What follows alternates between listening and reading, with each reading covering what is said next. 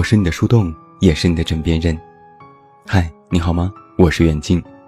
公众微信搜索“这么远那么近”，每天晚上陪你入睡，等你到来。那在今晚的节目当中，远近来和你说一说双标这回事儿。前几天有这么一个帖子，一对男女相亲，男生开着一辆玛莎拉蒂豪车去相亲。在吃饭的时候，男生说这辆豪车都是自己全款买的，在杭州也有自己的一家民宿。但是在聊天的过程当中，女生觉得这个男生的谈吐一点都不像是开豪车和民宿老板的样子。于是呢，就自己留了个心眼儿，记住了车牌号。正好，女生的表弟是开豪车俱乐部的，于是女生问。最近有没有租车？然后就发现这辆玛莎拉蒂果然是从该俱乐部租出的。在帖子里，女生最后说：“现在有的男人怎么就这么虚荣呢？”就因为这最后的一句话，在网上引起了争议，尤其是许多男生纷纷回怼，说如果不这样，会被相亲的女生看不上，会被轻视和小看等等。还有一类留言说：“要不是你们女人爱慕虚荣，我们犯得着去租车去相亲吗？归根结底，还不是你们女人的错。”看到这样的话，身为一个男同胞，连我都呵呵了。自己装逼要面子暴露，最后倒成了被逼无奈，这波双标的托词耍的也是溜。其实相亲的时候，你租个车，买身好衣服。谎称自己的工作和薪资，把自己夸得天花乱坠，说这是要面子。OK，我能理解。但是反过来说，这样做是因为现在的人爱慕虚荣，想找有钱人，说对方拜金，各种的罪名往上加。男人要点面子理所应当，女人要点面子就是虚荣，这不是双标是什么呢？在网上有人征集过关于双标的奇葩事件，多来让人啼笑皆非。比如有这样一些事：因为他是男的，他就可以多谈恋爱，说是经验丰富，可以和许多女生发生关系。但是因为是女的，所以结婚时必须是处女，不然就是放荡。一对老夫妻的老人各自留下了遗产，妻子的父母他们自己的房子。留给了妻子一人，丈夫心里不舒服，丈夫的父母也效仿将房子留给了妻子一人，可是妻子却要求婆家的房子必须是平分。和老板去视察工作，准备乘电梯，老板说：“你们年轻人就是不知道锻炼，三层楼都要坐电梯。”等到要回去的时候，准备走楼梯，老板又说：“你傻呀！”不知道坐电梯吗？有个男生曾经在网上信誓旦旦地说，要对女生温柔，不要随便开玩笑，要懂得尊重别人。可自己见个异性朋友，第一句话就是：“哎呀，你真胖，是个死肥婆。”还夸赞当年的前女友。一个长辈嫁女儿，一分钱嫁妆不出，说现在是自由恋爱，孩子做主。不需要家人管。可当他们的儿子结婚时，却要不断的问女方要彩礼，说我们这么优秀的儿子，必须要让女方多些陪嫁。刚才所说的这些事情，都是我们日常生活当中可见的双标。而其实，在面对双标这件事情上，对男生女生的态度最为明显。女生一哭很正常。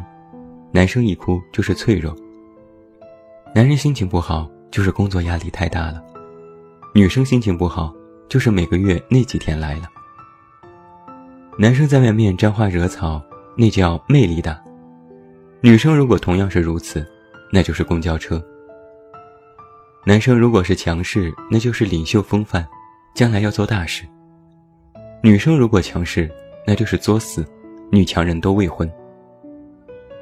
男人身居高位，说明这个男生有能力；女人身居高位，别人揣测是睡他的人有能力。男生身材好的是少数，健康最重要。女生就必须胸大腰细，不然就是不自律。一对夫妻当中，男人出轨，有人说女人也要反省；而女生出个轨，那就指定是一个妖艳贱货，不知羞耻。外国人嫁给男人，有人说那是为国争光；而女人嫁给外国人，那就是崇洋媚外。男人听妈妈的话，那就是妈宝男；而女人听妈妈的话，那就是乖宝宝。两个男人接吻，大多数人接受不了，说是变态；两个女人接吻，喜闻乐见，说你们感情真好。那如果你觉得双标是我们的中国特色，那就错了。国外的网友照样双标。之前在国外的推特网站上，国外网友发起过“这就是双标”的活动，于是外国网友们开启了疯狂吐槽的模式。比如有网友就这样说：“如果一个男人是银发，那么他很酷很高贵；但如果一个女人是银发，那么就一个字，老。如果一个男人很自信，那么他是强大的领导者；但如果一个女人很自信，那就让人不爽。男人光着膀子走到处没事，但是女人只要在公共场合给孩子哺乳，那就是有伤风化。女生们都不喜欢男人对别的女生上下打量，说这是下流，但女生自己。照样对别的女人打量，外加评价。男人打女人，说是家暴和虐待，但是女人打男人，却成为了一种发泄方式。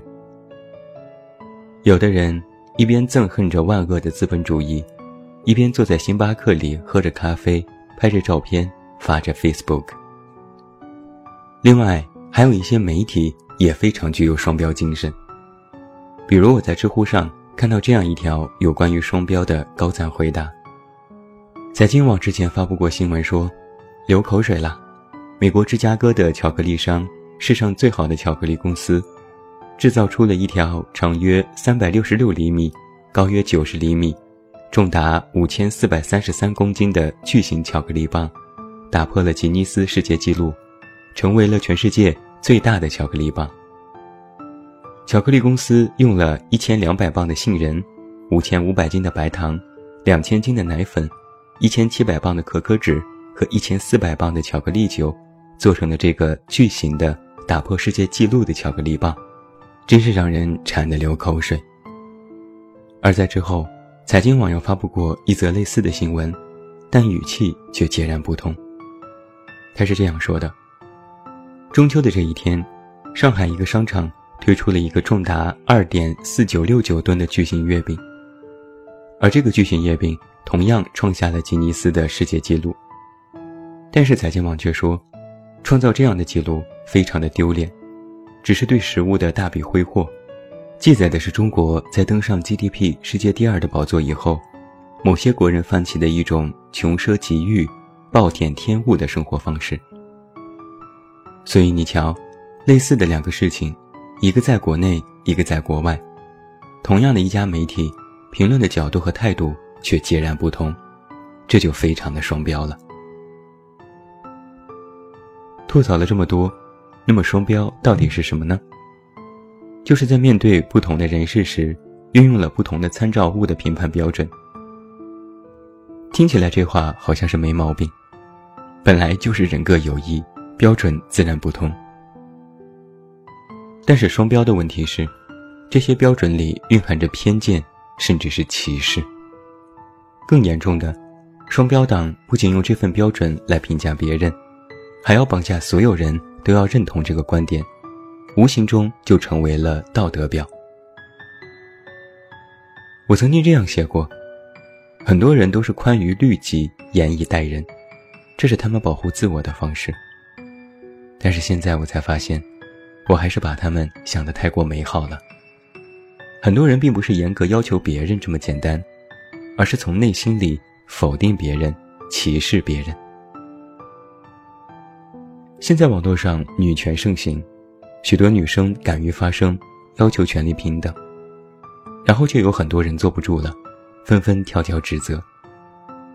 有人说，现在女人都是女权主义者，太自大，太傲慢，太不可一世。但是为什么女生要站出来？还不是因为曾经的双标现象太过严重，对女性现象的偏见、贬低、诋毁、物化，甚至是侮辱。直到今天，你只要去微博看一看某些社会新闻、娱乐新闻，依然还有那么多的人捕风捉影，站在高处去颐指气使，照样是双标。我有时就不禁在想，那些双标的人。到底在怕什么，在想些什么呢？后来我厚黑的认为，他们怕别人，尤其是在他们的认知里，先天不如他们的人，到最后比他们优秀和成功。于是，他们纷纷忍不住跳出来指责和打压。他们看不惯别人优秀，看不惯别人通过努力获得成功，非常善于施加各种莫须有。让人无法接受的理由，却向别人灌输一己之见，这就是典型的偏见和歧视。人们的某些观念或许真的太过于根深蒂固，但我希望我们在座的每一位嘴下积德，不要打着正义和道德的口号，去做一些根本不正义和不道德的事情。虚伪的人往往道貌岸然。而有些人口中的正义，不过也是偏见，还有无知。最后，祝你晚安，有一个好梦。另外，我的店铺远近有货也已经在公号内上架，欢迎来到公众微信远近零四幺二来进行查看。我是远近，我们明天再见。